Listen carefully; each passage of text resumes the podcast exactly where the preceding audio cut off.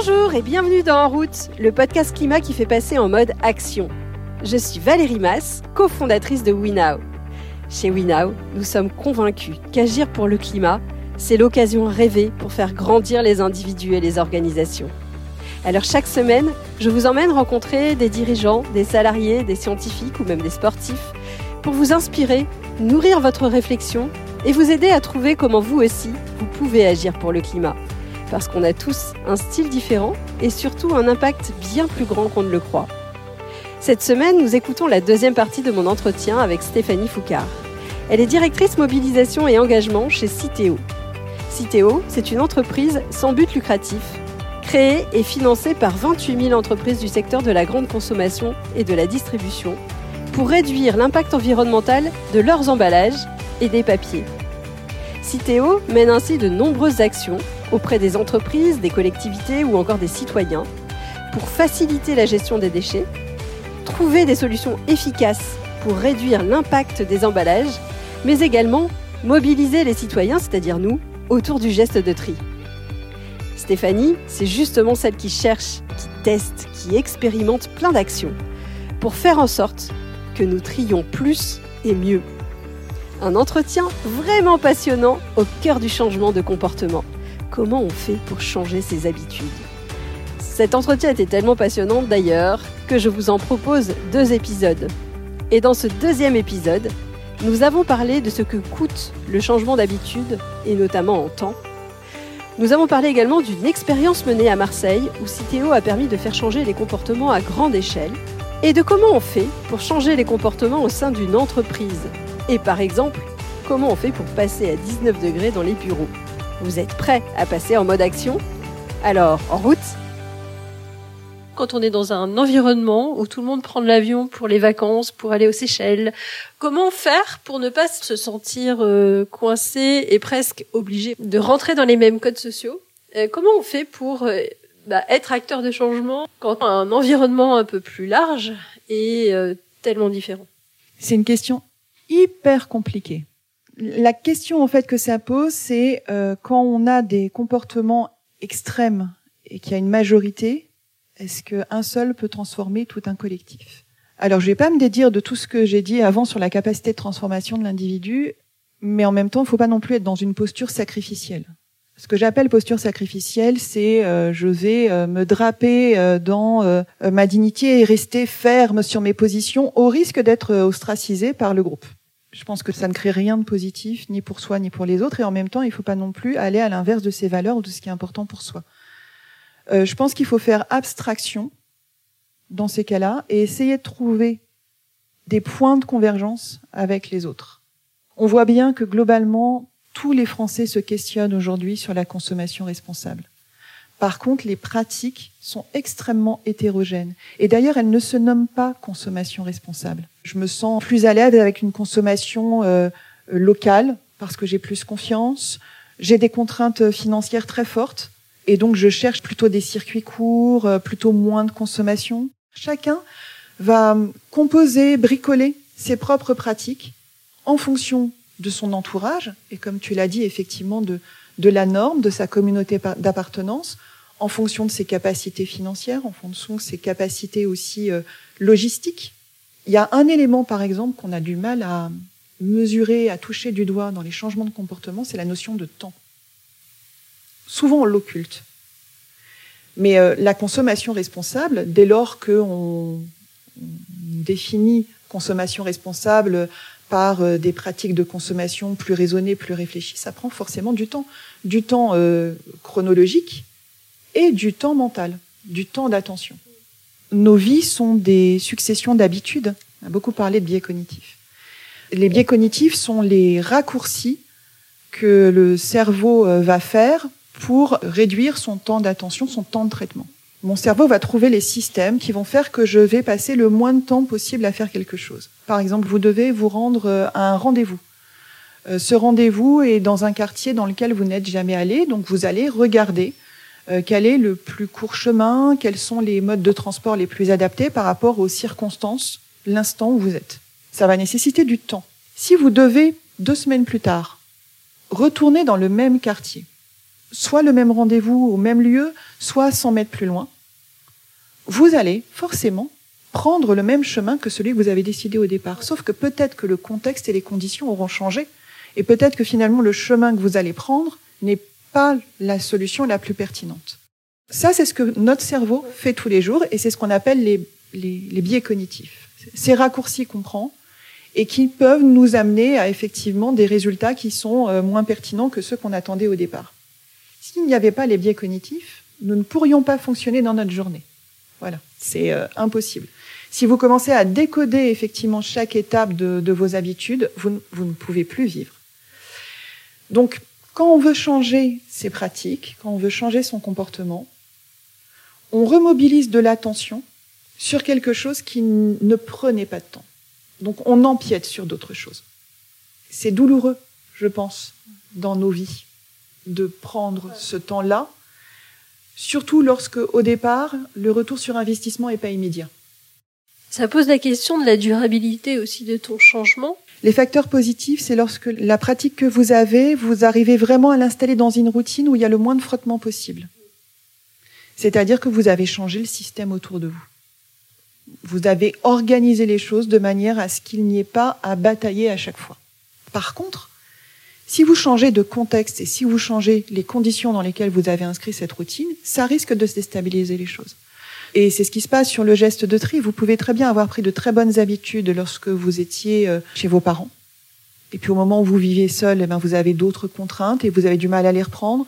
Et puis vous vous installez avec quelqu'un et ça repart. Et puis ben, quittez cette personne, vous installez une autre tous les facteurs contextuels euh, qui changent peuvent être euh, des ruptures du bon comportement.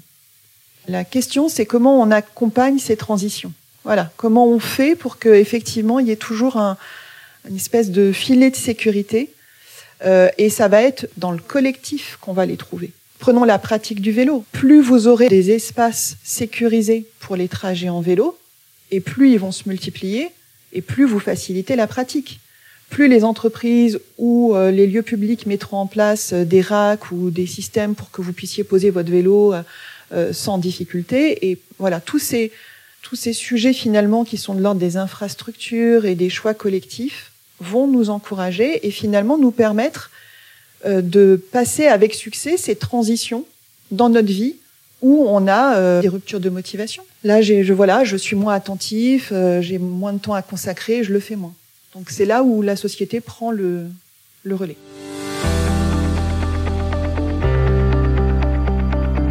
D'un point de vue sociétal et notamment infrastructure, vous avez eu une expérience absolument euh, géniale et hyper intéressante à Marseille pour faire changer de manière assez assez forte, finalement presque une ville, dans ses pratiques de tri. Est-ce que tu peux me raconter cette expérience? On a travaillé effectivement avec les équipes de la ville sur la question de l'installation du tri sur les plages urbaines.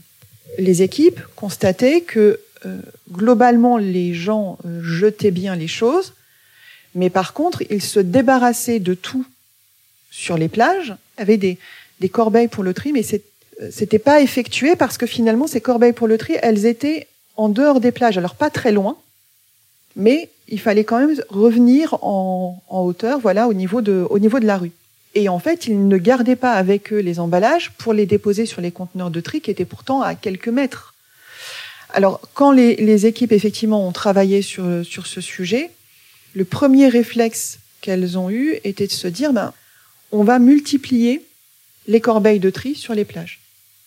On va les rapprocher d'eux. On va les rapprocher d'eux.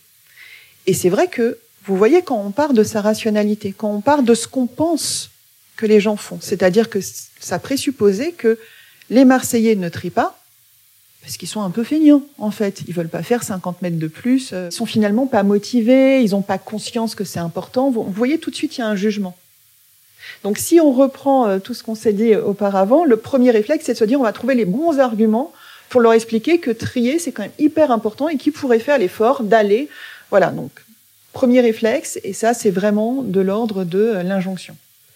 Ensuite, deuxième réflexe, ah, il faut euh, voilà, rendre accessible le tri, donc on va rapprocher les corbeilles de tri des personnes. La, la solution technique en premier.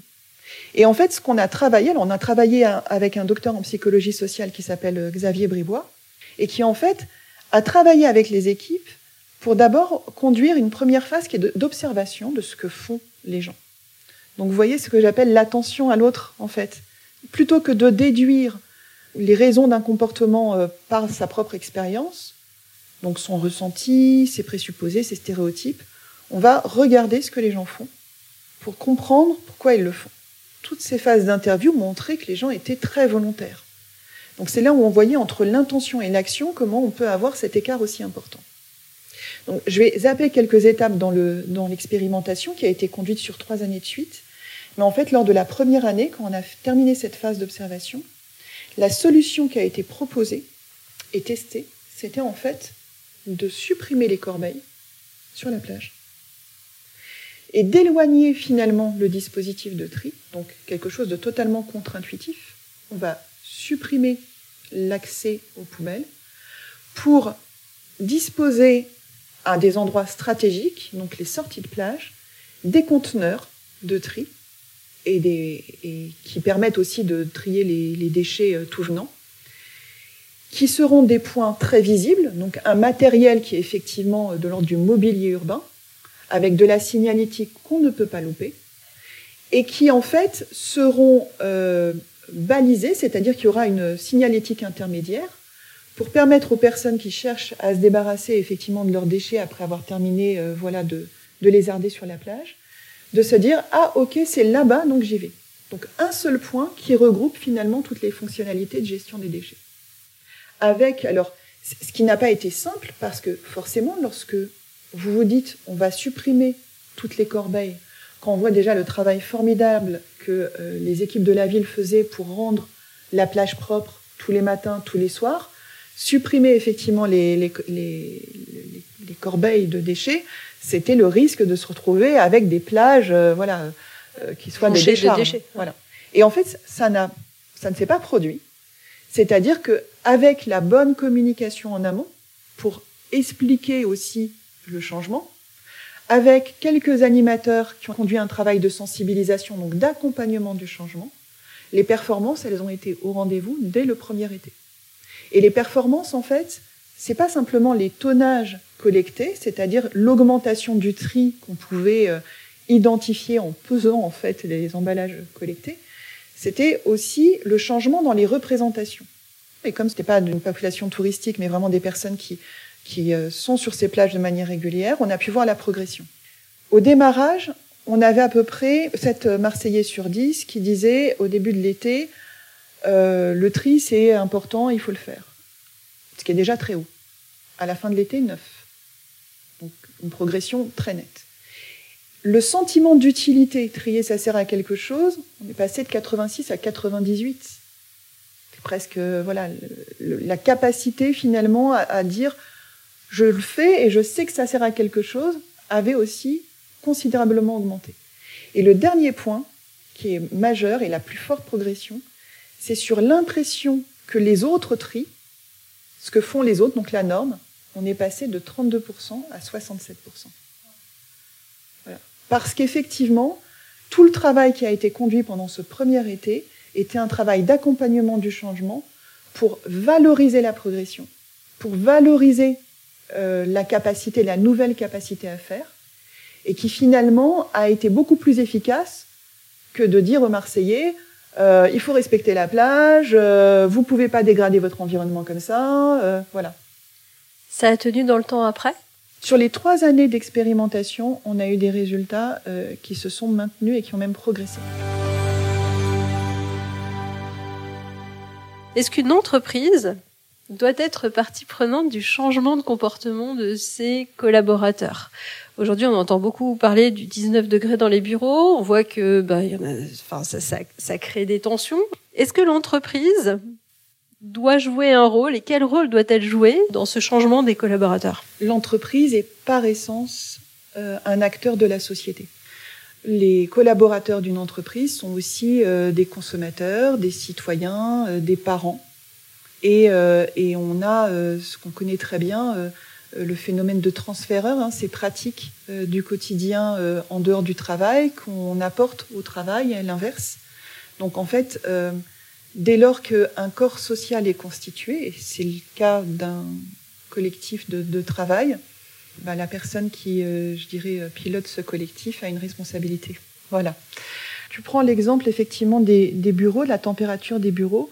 Je pense qu'encore une fois, il y, a, y a, tout un travail de, de, communication, pas de communication sous le mode de l'argumentatif, même s'il est indispensable. Je pense qu'il est indispensable. Euh, on a beaucoup parlé, voilà, du fait que finalement la rationalité, euh, c'était pas ce qui jouait, mais il faut quand même expliquer les choses. Et puis, il faut euh, tenir compte du contexte. Si vous mettez effectivement, euh, à, enfin, vous dites voilà, nous sommes une entreprise et dans nos bureaux il fera 19 degrés parce que c'est ça qui est bien et on nous a dit que c'était bien. Et euh, si vous n'êtes pas d'accord, c'est qu'en fait vous n'êtes pas bon citoyen et pas bon collaborateur. Bien évidemment, là je suis en train de donner un exemple extrême, mais que vous avez des locaux qui sont peut-être euh, mal isolés ou que vous avez des personnes euh, dans leurs conditions de travail euh, qui souffrent ou en tout cas dont vous, vous, voilà, vous ne voyez pas qu'il y a un problème, c'est-à-dire que qu'est-ce qui se passe quand on baisse à 19 degrés? Peut-être qu'il y a des choses qu'on ne voit pas. Et c'est vraiment la clé pour moi, c'est essentiel. Il faut vraiment regarder quand on met en place quelque chose qui euh, est un changement, il faut toujours passer par une phase de test pour dire, OK, qu'est-ce que ça provoque? Qu'est-ce que ça change?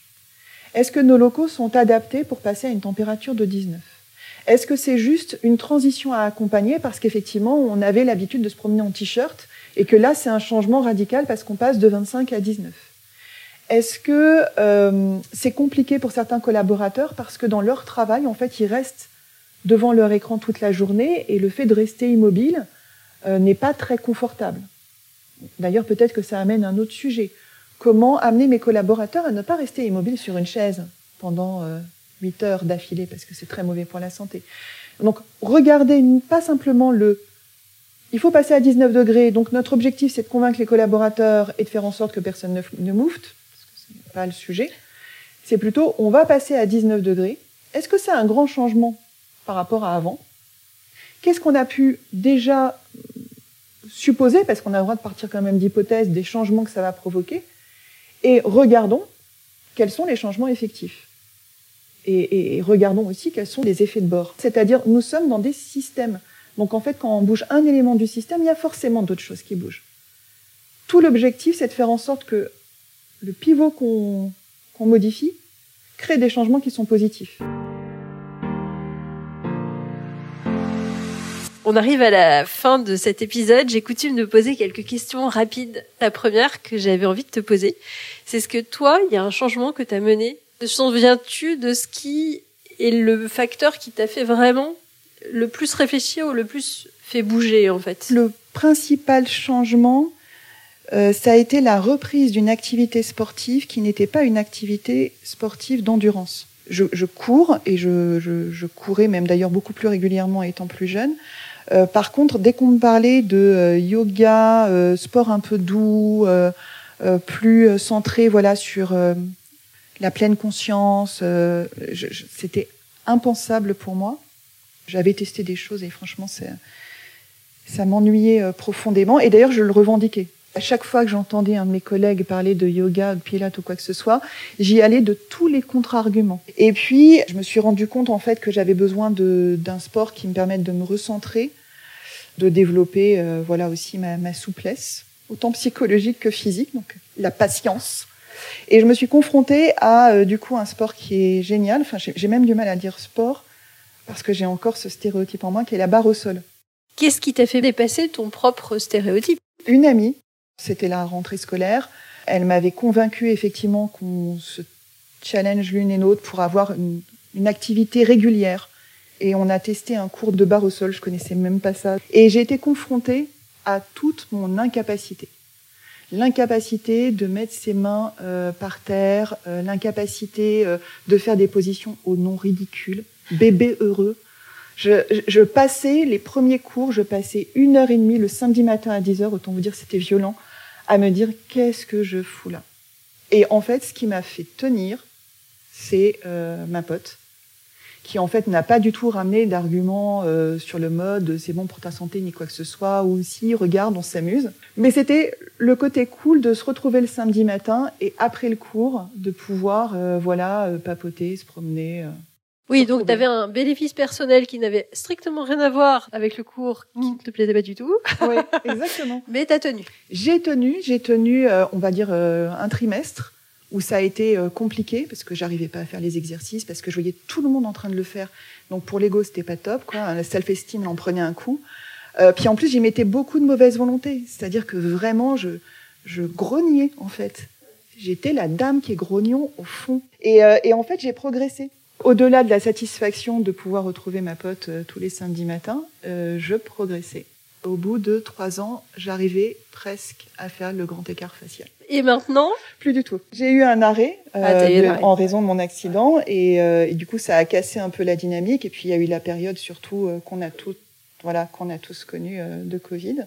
Mais je sais que je suis capable de le faire. Je crois qu'en fait finalement mon expérience du changement la plus marquante, euh, c'était de me retrouver à plus de 40 ans euh, à être confrontée à mon incapacité à faire, euh, ce qui vraiment me mettait dans des états. euh, J'ai un petit complexe bon élève, donc quand j'arrive pas à faire les choses, euh, ça met un peu en transe. Et, et du coup, j'ai vraiment, euh, je suis restée euh, accrochée à l'idée qu'il fallait que j'y arrive, mais vraiment en y mettant de la mauvaise volonté. Et voilà, et ça s'est déclenché après, quand j'ai progressé. Il y avait cette satisfaction de la maîtrise, de pouvoir maîtriser les choses, d'y arriver, d'avoir des efforts qui étaient gratifiés, en fait. Et je pense que euh, les enfants, ils le vivent régulièrement, cette expérience-là. Et euh, quand on est parent, on accompagne justement les enfants dans la découverte euh, de euh, la difficulté, euh, de ses propres limites, euh, d'avoir besoin du soutien de l'autre, d'accepter de ne pas réussir tout de suite. Des choses qu'on a tendance à perdre en devenant adulte, en fait. On se fige un peu plus dans nos habitudes, dans ce qu'on sait faire, et donc on n'ose plus se confronter à la difficulté ou à ce qu'on ne sait pas Je faire. pense que la recherche de maîtrise et la recherche de performance et le fait euh, de ne pas être vulnérable devant les autres est quelque chose qui caractérise l'âge adulte.